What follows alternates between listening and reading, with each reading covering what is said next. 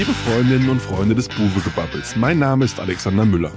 Ihr hört die 75. Folge des Waldhof-Podcasts des Mannheimer Morgen. Manchmal werden auch wir von der Aktualität überholt.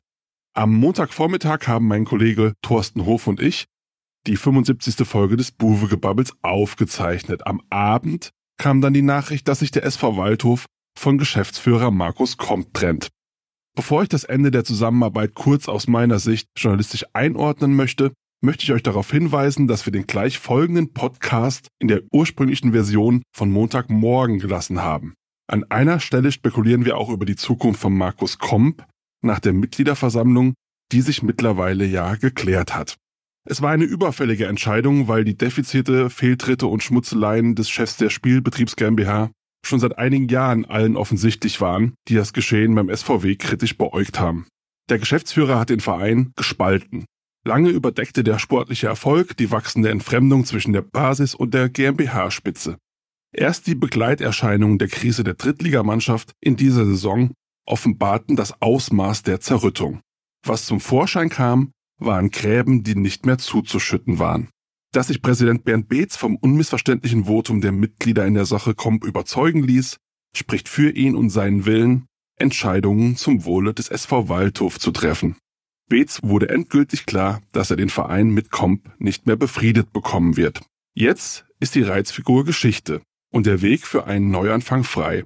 Die vielbeschworene Waldhof-Familie, die zuletzt eher den Eindruck eines zerstrittenen und zerrütteten Haufens machte, kann wieder zusammenwachsen. Und sie muss schnell zeigen, ob sie noch die frühere Wucht besitzt. Denn selbst wenn Komp auf das sportliche Tagesgeschäft schon seit Jahren kaum noch Einfluss hatte, kann seine Demission indirekt auch der Mannschaft im Abstiegskampf der dritten Liga helfen.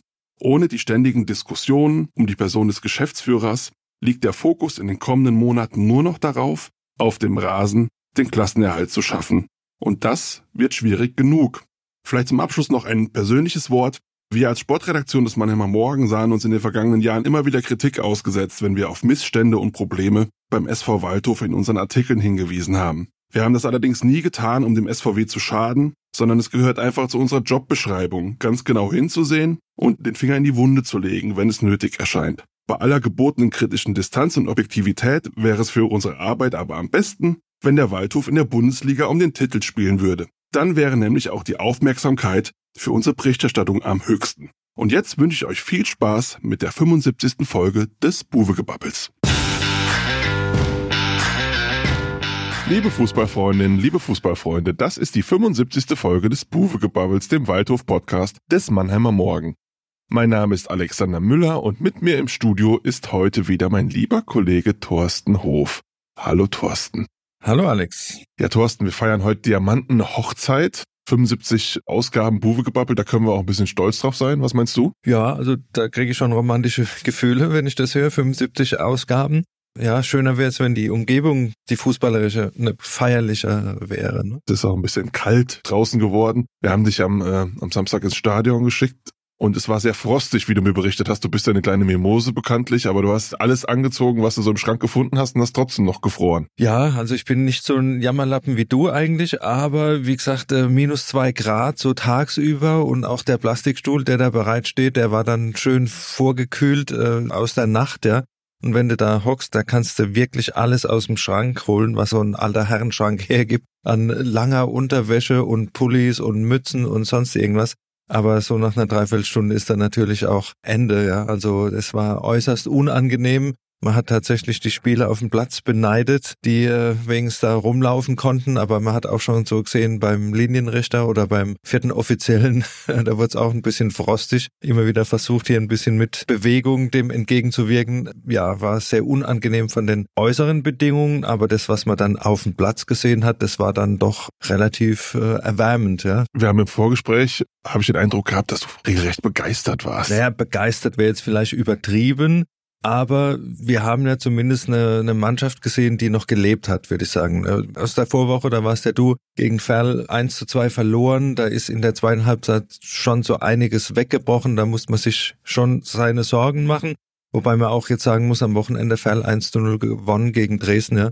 Ist jetzt auch eine Mannschaft, das relativiert es dann vielleicht auch ein bisschen dass das eine der absoluten Top-Mannschaften ist im Moment. Aber man hat beim Waldhof gesehen in der zweiten Halbzeit gegen Fell, dass einiges verloren gegangen ist und du hast da auch von Auflösungserscheinungen so ein bisschen geschrieben und da hat man natürlich schon so seine Sorgen gehabt am Samstag und das war alles nicht der Fall. Das war eine Mannschaft, die gekämpft hat, das war eine Mannschaft, die gelebt hat. Ich glaube, sieben gelben Karten waren es dann im, im Ende. Also da wurde auch gekämpft, äh, gekratzt und gebissen, wie so schön heißt. Es ist eine Mannschaft, die der Trainer auf jeden Fall noch erreicht, hatte ich den Eindruck. Also auch so was die Ansprache betrifft, was das äh, Auftreten nach der Halbzeit betrifft, weil da hieß es ja 1-0 Führung, jetzt geben wir das nicht aus der Hand, so wie in der Woche zuvor.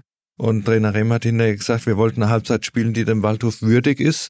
Das war es auf jeden Fall. Selbst nach dem Ausgleich wurde nochmal der Vorwärtsgang gesucht. Und ja, das hat mich jetzt nicht begeistert, wie du gesagt hast, aber es hat mich äh, schon ein bisschen positiver gestimmt was das große Ziel betrifft, da noch über einen Strich zu kommen demnächst. Ja, ich saß ja im Gegensatz zu dir mit Plätzchen und Kaffee äh, auf dem heimischen Sofa und habe mir das Spiel angeschaut und bin eigentlich zu einem ähnlichen Schluss gekommen wie du. Also das 1-1 ist natürlich vom Ergebnis her äh, wieder mal bitter, zumal der Ausgleich 90. plus 1 äh, gefallen ist. Aber was ich sehr bemerkenswert fand, war gerade die Phase nach dem Ausgleich. Es gab ja relativ sieben, acht Minuten Nachspielzeit. Und da hätte man jetzt denken können, oh, jetzt kriegen wir einen rein und dann, dann knicken sie wieder weg. Und stattdessen haben sie sogar noch mal richtig dicke Torchancen rausgespielt in den Folgeminuten.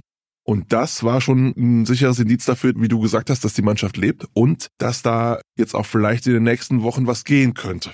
Auch mit richtigen Ergebnissen dann am Ende. Wenn man es unterm Strich zusammenfassen wollte, das Erlebnis ging dann ausnahmsweise mal vorm Ergebnis, obwohl Ergebnisse absolut notwendig sind. Trainer Rehm hat gesagt, wir brauchen Ergebnisse. Fridolin Wagner hat gesagt, wir hätten die drei Punkte heute gebraucht. Marcel Seger hat es ähnlich gesagt. Sicher das Auftreten. Und du hast es angesprochen, Nachspielzeit satte sieben Minuten. Das Tor wieder zustande gekommen. Da sagte Kenny äh, Okpala hinterher, äh, sind immer die selten Ballreihen, äh, der ist rot vor die Füße. Der dreht sich halt, haut das Ding unter die Latte. Äußerst unglücklich in der Situation, aber auch da muss ich sagen, es waren schon vorher viele, viele Situationen, Freistoßflanken, Einwürfe, wo man sich hätte mehr Sorgen machen müssen um den Waldhof mit der Form der Vorwochen. Und da haben sie eigentlich alles relativ gut wegverteidigt, alles raus aus dem Strafraum, dass du dann so ein Ei kriegst zum Schluss. Klar, passt zur Situation, passt genauso zur Situation, wie dass der Ball von Bentley Baxter Bahn an die Unterlatte knallt und dann halt vor der Linie aufspringt das sind dann die paar Zentimeter, die dir vielleicht fehlen, wenn du unten drin stehst. Aber du hast ja gesagt, äh, es waren die Chancen da. Pascal Sohm hat noch eine Chance gehabt nach dem Konter. Die Flanke, die mehr oder weniger verunglückte Flanke von Jalen Hawkins, die sich da senkt, die hätte auch ins Tor fallen können. Also es waren tatsächlich selbst nach dem Ausgleich noch Möglichkeiten da, das Spiel zu drehen. Das hätte natürlich nochmal so einen richtigen Schub gegeben. Aber zum Schluss muss man halt den Punkt nehmen und gucken, was war noch positiv in dem Spiel? Und ich denke, da waren einige Ansätze, die wieder ein bisschen, bisschen Mut machen. Insgesamt wirkte das ganze Konstrukt stabiler als in den Vorwochen, vor allem stabiler über das komplette Spiel, was ja immer so ein Manko war. Sie haben ja die eine oder andere gute Halbzeit oder gute Phase im Spiel schon gehabt. Und das hing, glaube ich, damit zusammen, dass zwei Fixpunkte in der Mannschaft überraschend schnell zurückgekehrt sind. Ja, absolut. Es war ja schon überraschend, dass es sofort auch in der Stadtelf standen. Es hieß Anfang der Woche, Fridolin Wagner und Marcel Segert wären äh, wieder eine Option für den Kader. Dann hieß es in der Pressekonferenz, sind vielleicht auch eine Option für den Start. Also das ging ja dann doch relativ fix und Frido Wagner hat hinterher zu mir gesagt, ja, das ist eine Situation, da musst du einfach bereit sein und da versteckt sich keiner, da kann keiner zurückziehen und die zwei sind dann auch vorangegangen. Du hast von Anfang an gesehen, Frido Wagner hat dirigiert, hat die Mannschaft verschoben sozusagen mit seiner Gestik, hat sich auch mal mit dem Gegner angelegt, hat Bälle geschleppt, hat die Vorlage gegeben zum 1 zu 0. Also das hat alles Hand und Fuß gehabt. Marcel Segert hinten in der Abwehr auch mit stabilisiert, vor allen Dingen mit seiner Körpersprache, mit der Ansprache zum Mitspieler. Das war das, was so ein bisschen gefehlt hat. Ich möchte da die Leistung von Karpstein oder Riedel gar nicht schmälern, aber das sind halt beides Spieler, die von ihrer Ausstrahlung her dann doch ein bisschen anders agieren und Marcel Segert hat sicher nicht alles richtig gemacht, waren wieder auch ein paar Sachen dabei, aber das bügelt er dann aus durch seinen Einsatz, durch seine Präsenz, die Art und Weise, wie er einfach auf dem Platz agiert Und da kann ich halt einiges äh, rausholen, wenn ich da eine Grätsche setze vom 16 Meter Raum. Das sind genau die Dinge, die der Waldhof im Moment braucht. Und er hat hinterher gesagt, das war ein ehrliches Spiel, Visier runter und drauf das ist das, was ein Waldhof ausmacht und das ist, was ein Marcel Segert ausmacht und das ist das, was der Waldhof im Moment, glaube ich, braucht und die Rückkehr dieses Duos, die hat doch unheimlich viel dem Waldhof da gegeben am Wochenende. Ja, wir haben über die Leistung jetzt äh, viel gesprochen, aber am Ende steht ein Punkt, der in der Tabelle was genau aussagt. Wir haben äh, das Spiel von Halle in Unterhachingen ist ausgefallen. Das bedeutet, äh, Waldhof liegt jetzt im Moment drei Punkte hinter Halle, aber Halle könnte natürlich mit einem Sieg in Unterhaching im Nachholspiel auf sechs Punkte davonziehen. Das ist der erste Nicht-Abstiegsplatz. Dieses Szenario sechs Punkte weg vom rettenden Ufer, das wirkt schon sehr, sehr bedrohlich, zumal jetzt auch nur noch drei Spiele sind bis zum Winter. Also, was machen wir mit dem Punkt? Ja, der Punkt, wie gesagt, den musst du mitnehmen, aber so wie wir es gesagt haben, ich glaube nicht der Punkt ist das Entscheidende, sondern die Art und Weise, wie er dann doch erspielt wurde und erkämpft wurde. Es wurde ja nicht nur gekämpft, es wurde auch ab und zu spielerisch nach vorne durchaus was angeboten gerade in der Nachspielzeit, ja, und mit den schnellen Außenspielern und mit, mit Kenny Okpala im Sturmzentrum. Also es war ja auch nicht nur gebolzt und, und gekämpft, sondern es war auch zum Teil wieder das, wie man den Waldhof nach vorne spielen sehen möchte. Das musste mitnehmen und du hast angesprochen, klar, wenn Halle da punktet, wird's kritisch. Auch der nächste ist dann äh, mit 60 München mit 20 Punkten, sechs Punkte weg es ist dann schon eine Lücke, die sich da auftut. Und äh, da wird es natürlich schwierig, dieses ausgerufene Ziel zu erreichen. Aber vor dem Hintergrund des Auftritts am Samstag sind jetzt noch drei Spiele. Gewinnst du deine Heimspiele und dann hast du noch den einen Punkt vom Wochenende, sind sieben und ja, in Sandhausen sehe ich den Waldhof auch nicht chancenlos. Also ich sehe das Ganze nicht mehr so düster wie vielleicht noch vor zwei Wochen. Ne? Es ist natürlich so, man muss auch ganz ehrlich sagen, ich finde die hoffnungsstimmenden Ansätze aus dem Ingolstadt-Spiel, da gebe ich dir recht. Andererseits ist natürlich so, wenn du schlecht spielst und nicht gewinnst und dann hast du gute Spiele, die gewinnst du auch nicht, muss man leider sagen, ist auch so ein bisschen äh, klassische Abstiegssaison, ja. Also wenn du das mal so immer anschaust, wie die Absteiger dann so spielen, die haben dann mal so Hochs und wenn du die Spiele nicht gewinnst, wo du dann auch noch gut spielst, dann kann es sehr, sehr kritisch werden. Also ich glaube halt, dass jetzt diese drei Spiele vor Weihnachten schon noch entscheidend werden. Also man muss zumindest den Anschluss halten. Es gibt ja die Vorgabe von Präsident Beetz, dass sie eigentlich über dem Strich stehen sollen, Heiligabend.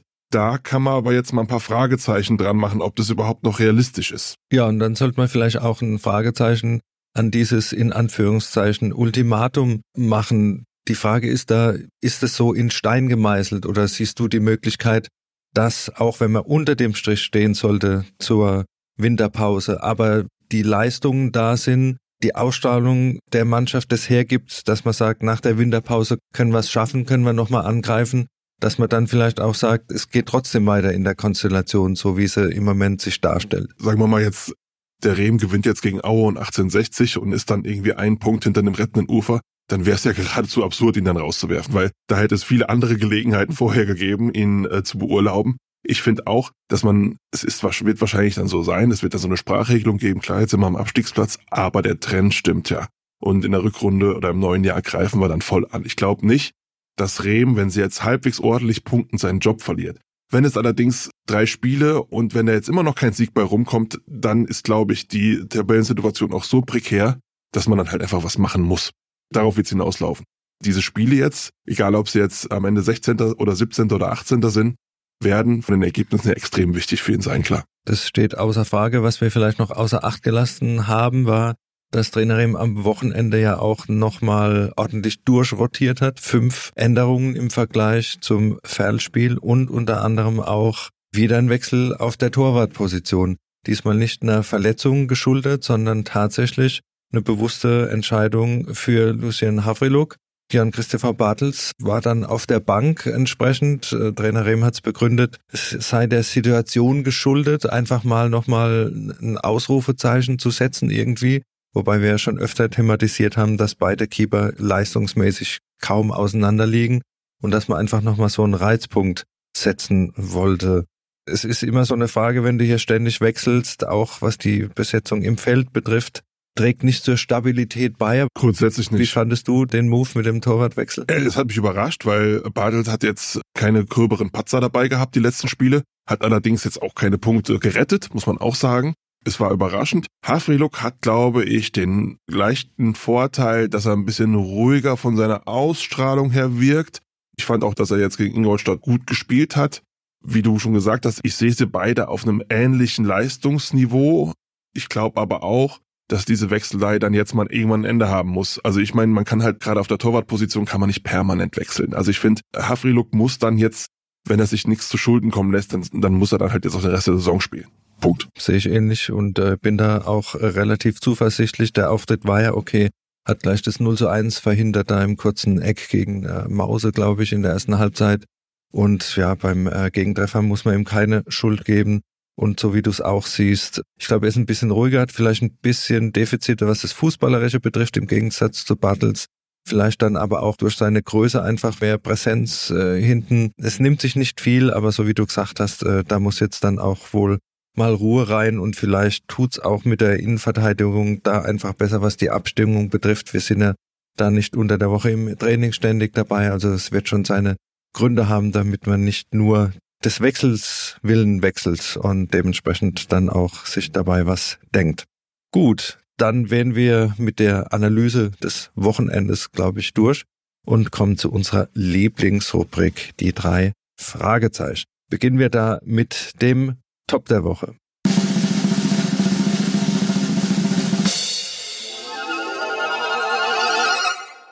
Ja, Thorsten, als vor der Saison Kenny Okpala einen Profivertrag unterschrieben hat, hätten wir beide wahrscheinlich gedacht, der Junge kommt mal zu Einwechslungen ab und zu und darf mal so ranschnuppern an die erste Mannschaft und jetzt sitzen wir hier im Dezember und der ist Stammspieler im Sturm und hat drei Tore geschossen. Das ist schon mehr als erstaunlich. Ja, das ist absolut außergewöhnlich. Wie gesagt, wir haben vor dem letzten Spiel gegen Ferl haben wir noch gesagt, ja, es ist schon ein bisschen bezeichnend, wenn jemand, der aus der U19 kommt, jetzt irgendwie noch kein halbes Jahr dabei ist, wenn der jetzt die Hoffnung ist als Stadtstürmer in der dritten Liga. Aber er zahlt es ja mittlerweile auch zurück. Also es ist jetzt keine wilde Aktion, ihn da vorne reinzustellen, sondern man hat auch am Samstag gesehen, er ist ein ständiger Unruheherd im gegnerischen Strafraum, ist einfach schnell, hat auch entsprechend äh, einen Körper, den er einsetzen kann aber auch ein ganz technisch feines Füßchen, wie das 1 zu 0 zustande gekommen ist, Hereingabe Wagner und dann äh, mit der rechten Hacke, er wusste zwar selbst nicht so genau. Das würde ich auch unter Instinkt eher verbuchen Wie es passiert wollen. ist, aber genau Instinkt, Instinkt und das ist das auch, was ein Stürmer auszeichnet, irgendwie mal ein Körperteil im rechten Moment reinzuhalten einfach und der Ball war dann drin und das 1 zu 0 ist da, das ist sein drittes Tor dass er tatsächlich da schon anderen Stürmern wie zum Beispiel Pascal Sohm den Rang abläuft, sagt schon einiges. Und da können wir nur die Daumen drücken, dass das weiterhin so bleibt. Und er macht aber auch den Eindruck, dass ihm da nichts nichts zu Kopf steigt. Genau, er bringt diese Unbekümmertheit rein und man hat auch in den Spielen, die sie dann verloren haben, hat, hat man nicht so den Eindruck gehabt, dass es dann zu rattern anfängt bei ihm. Er spielt einfach, er spielt einfach drauf los, so ein bisschen Straßenfußball gehen, ja. Und das ist, glaube ich, schon wichtig in so einer Mannschaft, wo es gerade nicht so läuft. Wir sind gerade beim Top der Woche. Ich will aber trotzdem noch ein bisschen eine kleine negative Note reinbringen. Es ist natürlich schon so, Pascal Sohm, Jesaja Hermann und auch Jan Mabella, die müssen sich natürlich schon die Frage stellen, was ist eigentlich mit unserer Leistung los, dass da ein 18-Jähriger, der aus der Jugend kommt und gerade einen Profivertrag unterschrieben hat, der letzte Saison in der Verbandsliga rumgekickt hat, uns den Rang abläuft. Also da äh, sollten sich auch die ein oder andere, sollte sich da auch mal hinterfragen. Ja, und das ist genau das, was wir öfter schon angesprochen haben, äh, Kaderbreite und Kaderqualität ist da natürlich ein Thema, ja, wenn sich so jemand in Anführungszeichen durchsetzen kann. Das spricht jetzt nicht gegen Okpala, aber es spricht durchaus gegen die Breite oder die Leistungsbreite, die wir im Sturm haben. Genau. Und das wird natürlich im Wintertransferfenster dann auch nochmal ein großes Thema. Dazu kommen wir später. Gut, kommen wir zu unserem Flop der Woche. Ja, äh, ich war nicht alleine im Stadion am Samstag, der frieren musste, sondern es waren noch ein paar andere da, aber es waren erstaunlich wenige da und deswegen ist unser Flop der Woche die Zuschauerzahl. Es waren noch genau 6065 Fans oder zumindest Zuschauer, man muss ja die Ingolstädter noch mitrechnen, im Karl-Benz-Stadion und das war für die Saison äh, der Minusrekord. Drittliga-Minusrekord außerhalb von Corona. Dazu muss man natürlich die äußeren Umstände ein bisschen mit einfließen lassen. Also wer die Chance hatte, sich das am Fernsehen anzuschauen, so wie du bei einer Tasse Tee und mit Plätzchen, der hat sicher nicht so gefroren. Also es war nur die, die hatten, die in den Garten kamen am Samstag sozusagen, aber hat natürlich auch ein bisschen damit zu tun. Wir hatten es ja in der Vorwoche auch. Da waren es, glaube ich, noch 100 mehr gegen Ferl, soweit ich weiß. Also wir pendeln uns langsam beim Zuschauerschnitt ein, der so knapp über 6000 liegt. Für einen Waldhof ist es natürlich äußerst mau. Und das zeigt auch so ein bisschen, dass die Tabellensituation so ein bisschen auch das, das Stadion ein bisschen leer geräumt hat. Ich meine, die Spiele waren ja auch teilweise gruselig. Also ich erinnere mal nur an dieses 0 zu 0 gegen Duisburg, die zweite Halbzeit gegen Ferl, am Ende 1 zu 2 gegen Dortmund 1-3 verloren. Also es war jetzt äh, nichts dabei, was einen davon überzeugen äh, könnte, öfters wieder ins Stadion zu kommen, ja.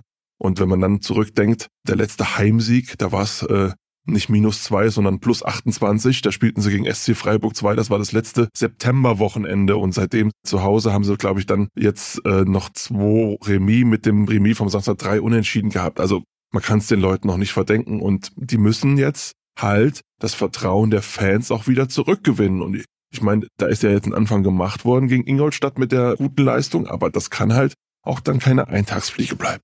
Ja, und wenn du gerade Vertrauen ansprichst, wir hatten ja gegen Ferl die Situation, dass da schon relativ lautstarke Proteste kamen von der Osttribüne, dass die Mannschaft erst gar nicht hinmarschiert ist, um sich wieder äh, den entsprechenden Dank in Anführungszeichen abzuholen. Am Samstag war es genau das Gegenteil. Trotz des 1 zu 1, trotz des späten Gegentreffers und trotz des enttäuschenden Ergebnisses konnte die Mannschaft mit erhobenem Haupt vor die Tribüne und wurde da entsprechend dann auch mit Applaus verabschiedet und da wurde nochmal ordentlich Mut gemacht. Also ich denke, da ist es ist ein Stück weit Vertrauen wieder zurückgewonnen worden. Das trägt auch dazu bei, was so ein bisschen bisschen Hoffnung macht für die nächsten Spiele und äh, wie gesagt, es sind noch zwei Heimspiele. Auch wenn es da wieder nur sechs oder siebentausend Leute sind, wenn die Unterstützung so ist, wie sie am Samstag war, dann ist es auch ein Punkt, der vielleicht dazu beitragen kann, dass da Richtung Winterpause noch was geht. Kommen wir zum Kuriosum der Woche. Ja, sehr kurios. Am Sonntag trifft sich die Mannschaft ja immer nach dem Samstagsspiel zum Regenerationstraining. Die einen gehen ein bisschen laufen im Wald, die weniger gespielt haben, werden nochmal ein bisschen äh, mit, mit Läufen dementsprechend aktiviert und müssen da noch ein bisschen Gas geben. Und wer da so ein bisschen über den Parkplatz geschaut hat, dem ist eine äh, Mercedes S-Klasse, glaube ich, wenn ich meinen. Bin ja kein Experte, das war auf jeden Fall Mercedes. Mit Stuttgarter Kennzeichen. Und wer bisschen zuletzt auch äh, im letzten Jahr oder in den letzten Jahren den Parkplatz beobachtet hat, der weiß natürlich, wem dieser Mercedes gehört. Stand da lange Jahre rum. Der stand da lange Jahre rum. Und wem gehört er? Dominik Martinovic. Der war tatsächlich am Sonntag am Alsenweg und man hat sich natürlich sofort gefragt, was macht er da? Warum ist er vor allen Dingen nicht mit seiner Mannschaft SV Elversberg bei dem Auswärtsspiel bei Hertha BSC gewesen? War nicht im Kader, wurde aber auch nicht als verletzt gemeldet unter der Woche. Kann man sich schon seine... Da gehen bei uns alle Alarmglocken da an. Gehen Transferalarm. Alle, ne? alle Alarmglocken an und es ist ja bekannt, dass der Waldhof schon ein bisschen äh, Ausschau halten muss nach Verstärkung für die Rückrunde. Und da war natürlich sofort die Idee, wenn der schon am Alsenweg ist, wird er nicht nur die alten Kumpels besuchen, sondern sich vielleicht auch mal unterhalten, wie es denn in der Rückrunde so aussieht. Und ja, vielleicht denkt der Waldhof auch, äh, dass man mit ihm vielleicht den Sturm ein bisschen aufwerten könnte. Das war das Ziel. Man hat halt gehofft, äh, Martinovic hatte Anfang der Saison eine Verletzung, ist dann auch nicht so reingekommen, hat jetzt sieben Einwechslungen gehabt bei Elversberg, allerdings ist er in den letzten Spielen auch immer, bis auf Berlin jetzt halt, ist er immer eingewechselt worden. Man hat, glaube ich, gehofft, dass man ihn irgendwie so emotional packen kann und hier Domme, hier hilfst du uns, geht gegen den Abstieg, wir brauchen unbedingt noch einen vernünftigen Stürmer und äh, so wie ich die Geschichte gehört habe, äh, hat er sich das dann äh, halt angehört, aus Respekt vor Waldhof, hat dann aber gesagt, ey Leute, nee, ich will mich jetzt in der zweiten Liga durchsetzen, was man noch hätte erwarten können, ist jetzt erst ein halbes Jahr in Elversberg, da jetzt sofort wieder wegzugehen, das wäre auch in Sachen Karriereaufbau wahrscheinlich nicht so konstruktiv gewesen. Ja, nach unseren Informationen wird da nichts draus. Das ist schade, weil er hätte der Mannschaft garantiert gut zu Gesicht gestanden, sehr gut sogar, aber jetzt muss man halt weiterschauen, jetzt muss man jemand anders finden. Ja, und da ist natürlich die Frage, wer ist denn so auf dem Markt, wenn wir uns dann anschauen, wer könnte dem Waldhof weiterhelfen? Du hast ja in unserer Dienstagausgabe das Ganze mal dann auch zusammengefasst. Wer so zur Verfügung stehen würde, wer bei einem Zweitligisten eher weniger zum Zug kommt und der Richtung dritte Liga vielleicht eine Variante wäre. Da fällt zum Beispiel ein Name wie Christoph Daferner, der ja schon in Dresden und in Freiburg mit dem Waldhof seine Erfahrungen gemacht hat. An dem er auch immer mal dran war früher, ja? Und äh, der jetzt in Nürnberg weniger zum Einsatz kommt. Wäre das so eine Kategorie, nach der man schauen müsste? Das wäre sowas. Der ist natürlich auch teuer. Ich meine, man muss natürlich erstmal vorweg vielleicht die Kriterien definieren. Man braucht jemanden, der sofort hilft. Man braucht jemanden, der keine Ablöse kostet. Und das schließt ja einige schon aus dann, ja. Und man muss halt schauen, welche Spieler irgendwie bei ihren Vereinen in der zweiten Liga nicht so zum Zug kommen und wo man vielleicht ein Leihgeschäft machen könnte, weil unbegrenzt Geld hat der SV Waldhof ja bekanntlich auch nicht mehr. Dementsprechend wäre da ferner so natürlich so ein Name, der auch eine gewisse Signalwirkung und Strahlkraft hätte, aber bei dem gilt natürlich das gleiche wie bei Martinovic. Der sieht sich natürlich auch eher als Zweitligaspieler, hofft ja vielleicht, dass er dann vielleicht doch mal bei Nürnberg eingewechselt wird und irgendwie ein Joker-Tor schießt und dann vielleicht seine Chance da bekommt.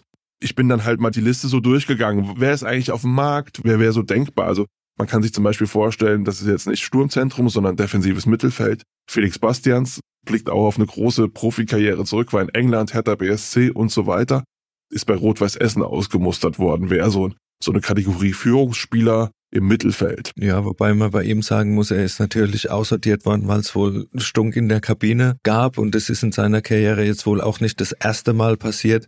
Also ich glaube, wenn du jemand holst, mit dem du im Abstiegskampf bestehen willst, sollte der zumindest für die für die Chemie in der Kabine auch ein bisschen zuträglich sein da habe ich so meine Zweifel. Aber du forderst doch immer einen Drecksack in der Mannschaft. Und dann, dann schlage ich einen vor, dann ist es auch nicht recht, ne? Der soll ja dem Gegner gegenüber ein Drecksack Ach sein so. und vielleicht nicht in der eigenen Kabine. Äh, ja, also gut, wir sind da natürlich viel zu weit weg, um das beurteilen zu können. Von der Vita her natürlich äh, sicher jemand, der dir weiterhelfen kann, aber charakterlich, äh, ja. Fragezeichen. Auch schon 35. Ich meine, wer einem sofort einfällt, ist natürlich ein anderer ehemaliger, ist Marco Schuster ist bei Paderborn jetzt nicht mehr so unumstrittener Stammspieler, kommt aber da auch auf seine Einsätze, wird dann wahrscheinlich auch sagen, ich habe hier noch anderthalb Jahre Vertrag, Leute. Ja, Waldhof, ich bin verbunden mit dem Verein, aber bin jetzt hier in Paderborn, ist weit weg äh, von Mannheim und äh, dann habe ich meine Familie oben, äh, da oben leben und das mache ich dann wahrscheinlich auch nicht. Also du, du siehst diese ganze Transfersache, wir holen jetzt mal drei, vier Verstärkungen, das hört sich halt immer sehr einfach an, aber wenn sie dann mal auf die Einzelfälle guckst, ist es dann oft sehr, sehr kompliziert, äh, richtige Verstärkungen zu finden. Und wenn du dann auch noch weißt, wir können keine Ablöse bezahlen oder wenn überhaupt nur ganz, ganz kleine Ablösen, dann fallen ja auch so diese Topscorer aus der Regionalliga. Da, da könnte man sich jetzt überlegen, Phil Harris, der hat bei Homburg 14 Tore in 20 Spielen geschossen in der Regionalliga Südwest. Der würde wahrscheinlich auch in der dritten Liga funktionieren, aber Homburg spielt in der Regionalliga um Aufstieg mit, die werden Teufel tun, den da zu verkaufen in der Winterpause. Also du gerätst halt wirklich sehr, sehr, sehr unter Druck. Ich bin mal gespannt. Auch die Option Ausland ist natürlich immer auch mit einem gewissen Risiko behaftet, weil, wie gesagt, diese Spieler, die du holst, müssen sofort funktionieren. Da geht's am 20. Januar, Wochenende 20. Januar geht's weiter.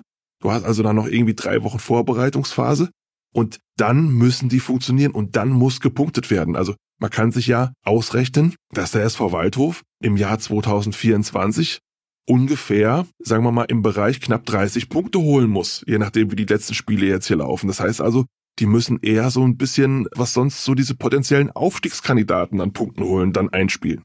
Es wird ohnehin ambitioniert. Also es wird eine ambitionierte Aufgabe, den Klassenerhalt zu schaffen, ganz, ganz bestimmt. Absolut. Und das erste Spiel ist ja gleich ein Sechs-Punkte-Spiel beim VfB Lübeck. Also da sollte die Mannschaft äh, sofort funktionieren. Und die Frage ist ja auch immer, wen kannst du motivieren für einen Abstiegskampf in der dritten Liga aus der zweiten Liga? Der Sprung von der Regionalliga in die dritte Liga auch würde ich dann eher machen als Spieler zu einer Mannschaft, wo ich dann nicht gleich wieder in den Fahrstuhl nach unten gehe und etablierte Spieler für einen Abstiegskampf in der dritten Liga zu motivieren das geht meistens dann auch nur über das Gehalt, sage ich mal. Ja. Also da kommt keiner zum Waldhof, weil hier die, die Fans so toll sind und die Umgebung so schön und sondern da geht's einfach äh, um, um rein finanzielle Dinge. Dann. Ja, und ich meine, durch Offensivstärke hat der SV Waldhof in dieser Saison jetzt auch nicht geglänzt. Die haben halt irgendwie 18 Tore in 17 Spielen geschossen. Das heißt also, das siehst du als Stürmer dann vielleicht auch mal ein bisschen nicht so gut aus, wenn du, wenn du halt nicht äh, genügend Vorlagen aus dem Mittelfeld und Zuarbeit aus dem Mittelfeld bekommst.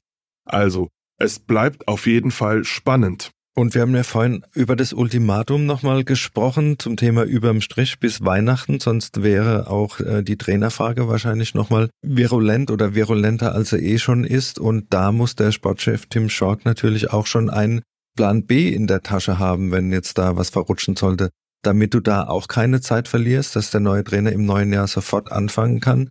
Gibt's da auch ein paar, die du gesichtet hast auf dem Markt, die die passen würden irgendwie? Ja, ich habe eher äh, die Gerüchteküche kocht. So, so, kann, so kann man das sagen. Deswegen also, schön warm, wenn es kocht. Ja, ja da, das ist genau, das ist jetzt bei den aktuellen Temperaturen vielleicht ganz nett. Äh, zwei Namen machen da die Runde. Äh, zum einen äh, Ismail Atalan, der ist den Waldhof-Fans noch in unschöner Erinnerung, weil er damals mit Lotte 2016 in der Relegation gegen den SVW äh, den Aufstieg geschafft hat und später auch mal in Bochum war, in Halle, da aber dann nicht mehr so ganz erfolgreich relativ schnell entlassen worden ist, war jetzt zuletzt in der Türkei, hat aber davon gesprochen, es gäbe eine interessante Option in Deutschland, 50-50. Und da klingeln bei uns auch wieder die Alarmglocken. Ohne viel Fantasie könnte ich da auf den SV Waldhof kommen, ja? Also das ist der, der eine Name. Und was uns auch zugetragen wurde, ist, dass sich Tim Schork äh, mit Thomas Kleine getroffen hat, der in der letzten Saison noch die Spielvereinigung Bayreuth in der dritten Liga betreut hat. Ja, hat da eine solide Arbeit gemacht. Aber da frage ich mich auch, ist es jemand, der den nächsten Push geben kann, ja? Wir müssen ja auch sehen, der Waldhof hat erstmal seit langem einen längerfristigen Vertrag mit dem Trainer hier abgeschlossen. Dieses Projekt dann gleich wieder in die Tonne zu kloppen und jemand zu holen, der zwar solide Arbeit gemacht hat, auch in, in Lotte vorher und dann bei Bayreuth, aber äh, ob das dann der ist, der den Club weiterentwickeln kann, da mache ich halt auch nochmal ein Fragezeichen dahinter. Aber es gibt ja auch noch ganz andere Namen. Dirk Schuster ist jetzt. Ja, ja, der ist wahrscheinlich nicht vermittelbar. Ich meine, es ist natürlich grundsätzlich ohnehin ein bisschen unhöflich, äh, über die über den Nachfolger von Rüdiger Rehm zu reden, so, solange er noch im Amt ist. Das finde ich also mal ganz prinzipiell. Aber der Geschäftsführer muss einen Plan B haben. Muss er Falls haben. jetzt die letzten Spiele sich auch so gestalten, auch vom Auftritt her, dass es da Probleme geben sollte, dann kannst du ja nicht anfangen, jetzt hier über die Weihnachtsfeiertage mal die Liste durchzugehen. Nein, das ist korrekt. Ich sag dir nur, die beiden Namen, die ich eben genannt habe, die werden nicht für Aufbruchstimmung sorgen um, rund um den Verein. Da gibt es zwei andere Namen, also die einzigen, die, wo ich mir vorstellen könnte, die sorgen für Aufbruchstimmung. Das ist Bernhard Drares und das ist vielleicht noch Kinan Kotschak, wenn die Fans ihm verziehen haben, dass er damals nach Sandhausen ge gegangen ist.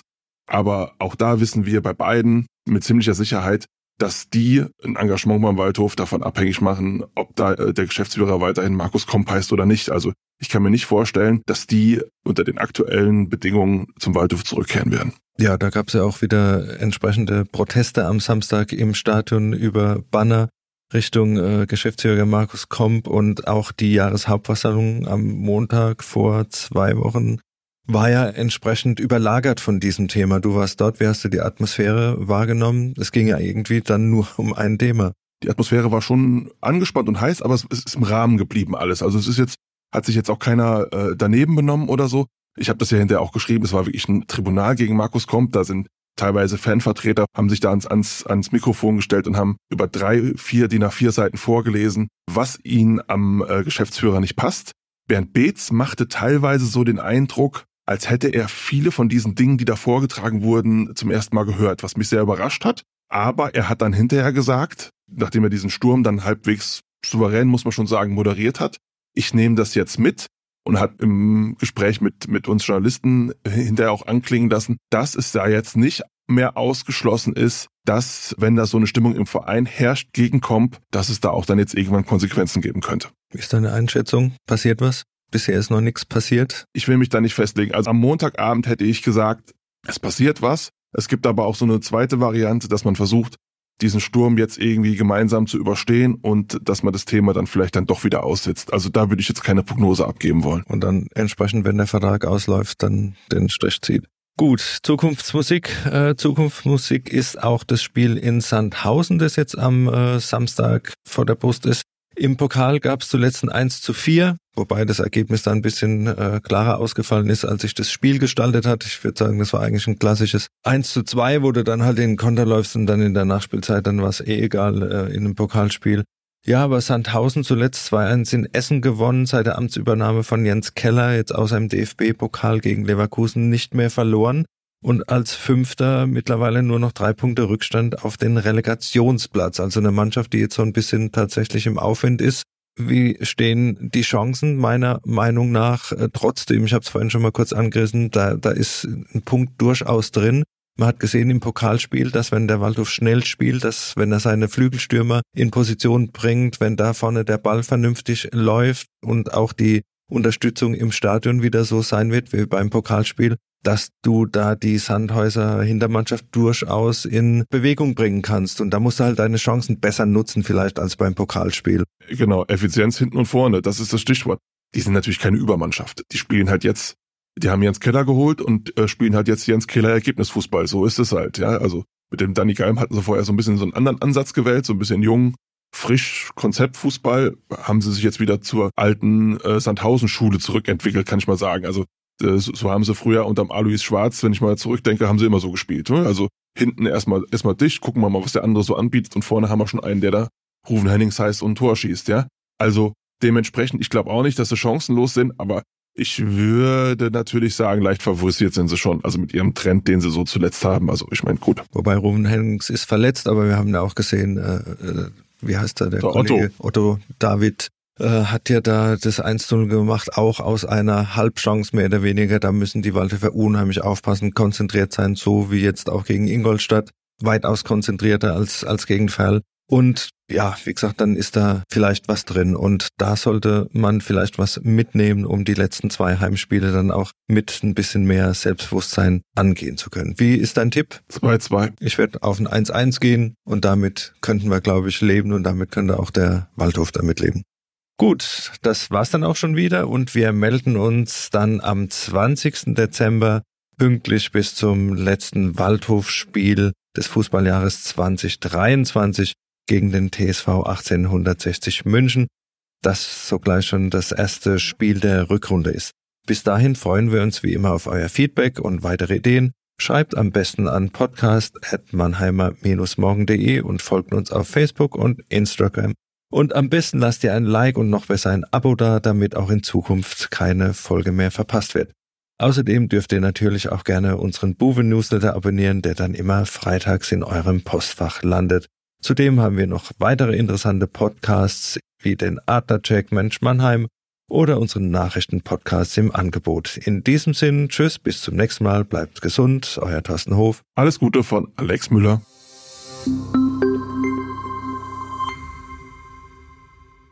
Ein Podcast des Mannheimer Morgen.